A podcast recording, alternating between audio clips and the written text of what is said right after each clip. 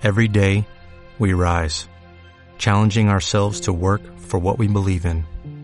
At U.S. Border Patrol, protecting our borders is more than a job, it's a calling.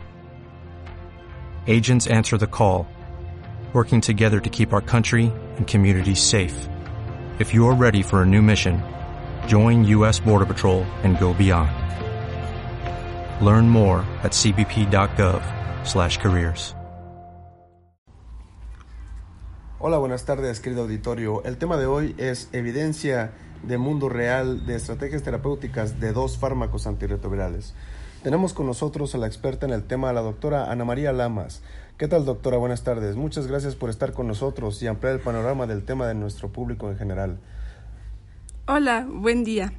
Hoy, como ya hablamos, discutiremos el uso de biterapia como manejo antirretroviral en estudios con evidencia en mundo real, ya que si bien la eficacia de este tipo de regímenes fue comprobada en ensayos clínicos, sobre todo en los pivotales como Gemini 1 y 2 y Tango, al ser estos ensayos clínicos la, la, población muy homogénea y controlada, es posible que al utilizarse el tratamiento en una población abierta, donde ya no es controlada las variables, puedan aparecer efectos no esperados. Por lo tanto, los estudios de mundo real son importantes, ya que ayudan a medir la efectividad del tratamiento, a conocer la carga de la enfermedad, la seguridad, la costo, el costo-efectividad, las estrategias de implementación y las necesidades no cubiertas. Doctora, ¿por qué son tan importantes los estudios en mundo real en este tipo de terapéuticas? Como ya lo comentamos, nos sirven para medir la efectividad del tratamiento y conocer la carga de la enfermedad, la seguridad y, la, y el costo-efectividad. Qué interesante, doctora. ¿Desde cuándo comienzan a hacerse este tipo de estudios? Tenemos registro desde 2016 que han comenzado a realizarse estos estudios de seguimiento en vida real en pacientes con biterapia, sobre todo con dolutegravir y lamivudina.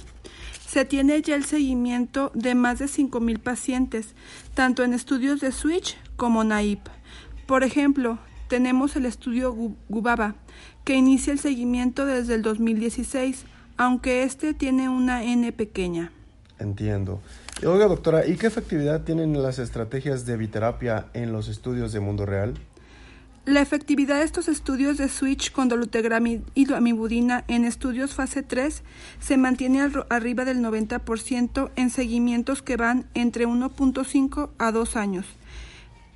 Es importante tener en cuenta la aparición de mutaciones de resistencia que aunque al momento ha sido baja en las fallas virológicas, la mayoría fueron secundarias o archivadas, lo que habla sobre la importancia de conocer estas mutaciones previas cuando se consideren este tipo de esquemas.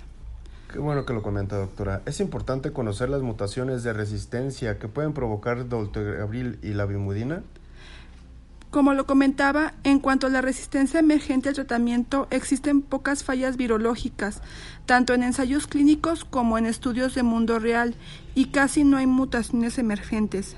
Hablando específicamente de algunos estudios de mundo real, se han reportado cero casos de resistencia asociados en estudios de switch con dolutegravir y lamivudina. La efectividad es alta en estos estudios y esto apoya la alta barrera genética a la resistencia de dolutegravir y lamivudina. ¿Y qué nos puede decir acerca de la mutación M184V? La prevalencia de mutación M184V transmitida en pacientes naive al tratamiento es baja, generalmente está reportada con menos del 1%. En cuanto a la adquirida, esta va ser variable en, entre 50 a 80% dependiendo del estudio. Pero a pesar de que la presencia de la mutación M184V en estudios en donde se recibe dolutegravir ya sea en esquemas de dos o tres fármacos antirretrovirales, se ha logrado mantener la supresión virológica.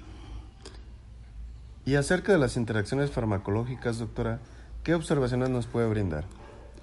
Este es otro beneficio de la biterapia con dolutegravir y la mibudina, ya que ambos medicamentos tienen un potencial bajo de interacciones farmacológicas significativas, sobre todo con fármacos de uso común.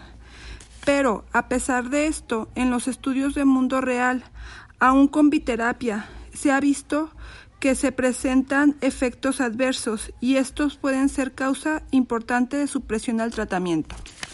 Doctora, existen varios estudios este, al respecto. ¿Nos puede comentar sobre alguno que se llama el estudio italiano Bailamos? Bueno, el estudio Bailamos, entender el resultado de Tanco en la práctica clínica.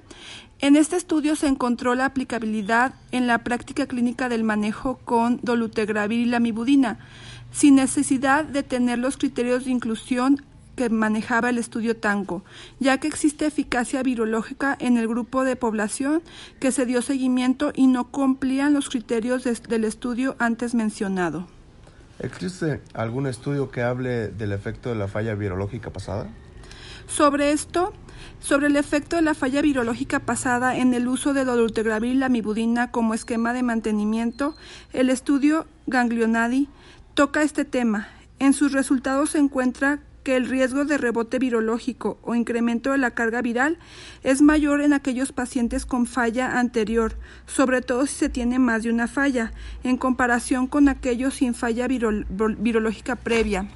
Por lo tanto, dolutegravir y lamivudina deben usarse con precaución en pacientes con supresión viral actual, pero con antecedente de falla virológica. Gracias, doctora, por compartir con nosotros sus conocimientos y experiencia. Querido público, es un placer estar con ustedes. Que tengan un excelente día. O'Reilly Auto Parts puede ayudarte a encontrar un taller mecánico cerca de ti. Para más información, llama a tu tienda O'Reilly Auto Parts o visita oreillyauto.com.